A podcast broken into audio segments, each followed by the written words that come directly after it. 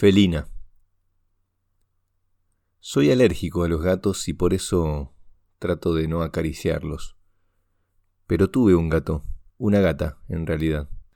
¿Cómo se llamaba? No sé. No sé cómo se llamaba porque seguramente ya tenía nombre cuando la conocí y nunca me lo dijo. Pero yo la llamaba Felina. De cualquier modo no importaba mucho porque no respondía a ese ni a ningún otro llamado.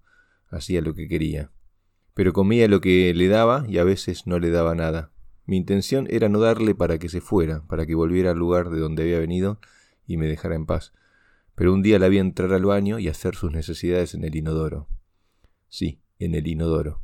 Tenía mejor educación que muchos de mis amigos. Por eso no quise echarla.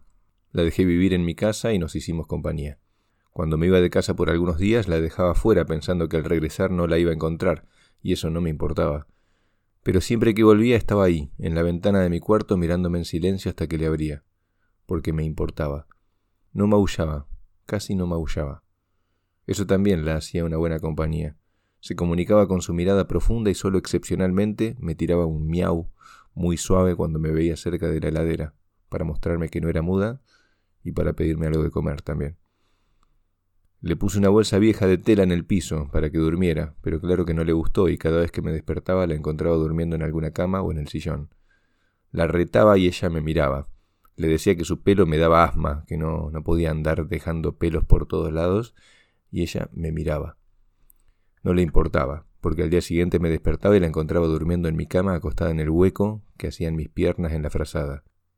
No importaba si estaba boca arriba o abajo, ella se acomodaba igual. Los primeros días yo me movía y la hacía caerse de la cama.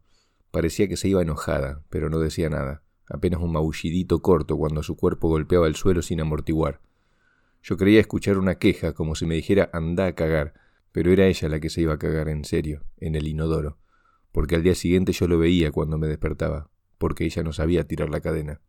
Al final me acostumbré a que durmiera conmigo y me movía en la cama con más cuidado, y ella solo levantaba la cabeza sabiendo que solo me estaba acomodando y esperaba que todo volviera a quedar quieto para recostarse otra vez y seguir durmiendo.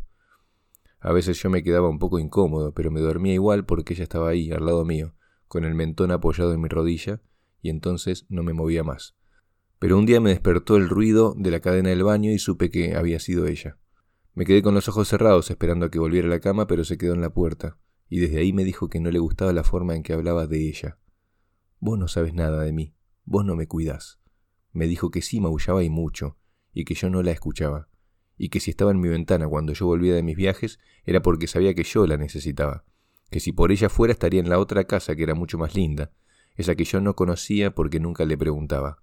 Me dijo que yo no tenía derecho en dejarla fuera, que la casa era tanto suya como mía, y eso yo lo iba a pagar.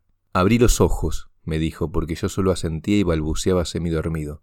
Abrí los ojos, volvió a decirme, y yo sentí un profundo chirrido que nacía desde la oscuridad de mi cuarto y crecía hasta aplastar mi pecho y mis brazos en forma de cruz.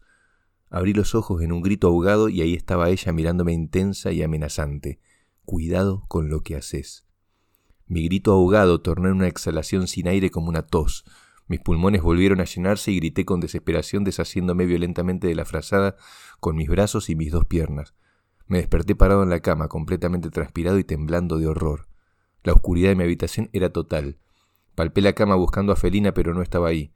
Tropecé con la frazada que había quedado clavada en una esquina de la cama y enredada en mis pies. Caí violentamente al piso y me quedé mirando hacia la oscuridad que comenzaba a dar lugar al amanecer. Era muy extraño que la gata no estuviera ahí. O sí estaba. ¿Qué era esa cruz en la esquina de mi cama? Y si esa era felina, ¿por qué no se movía? ¿Por qué no hablaba? ¿Quién me dijo que tuviera cuidado? Por Dios, ¿qué había pasado? El cuento anterior lo escribí respondiendo una consigna de escritura y por eso el final es obviamente ficticio. Pero la mayor parte de mi descripción de Felina es real, incluso su habilidad de ir al baño.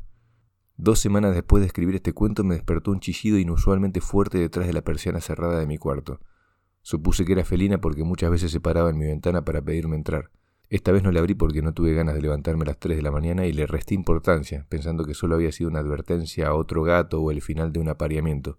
Felina pasaba la mayor parte del tiempo en otra casa, entonces no me preocupé. Esa misma noche me despertaron voces humanas detrás de la misma persiana. Eran de un hombre y una mujer riendo. Pero por lo que pasó después pienso que no eran risas, sino llanto. Al día siguiente salí de casa y encontré a Felina muerta. Su cuello estaba roto, sus ojos abiertos y tenía sangre en la nariz. Nunca pude saber qué le pasó.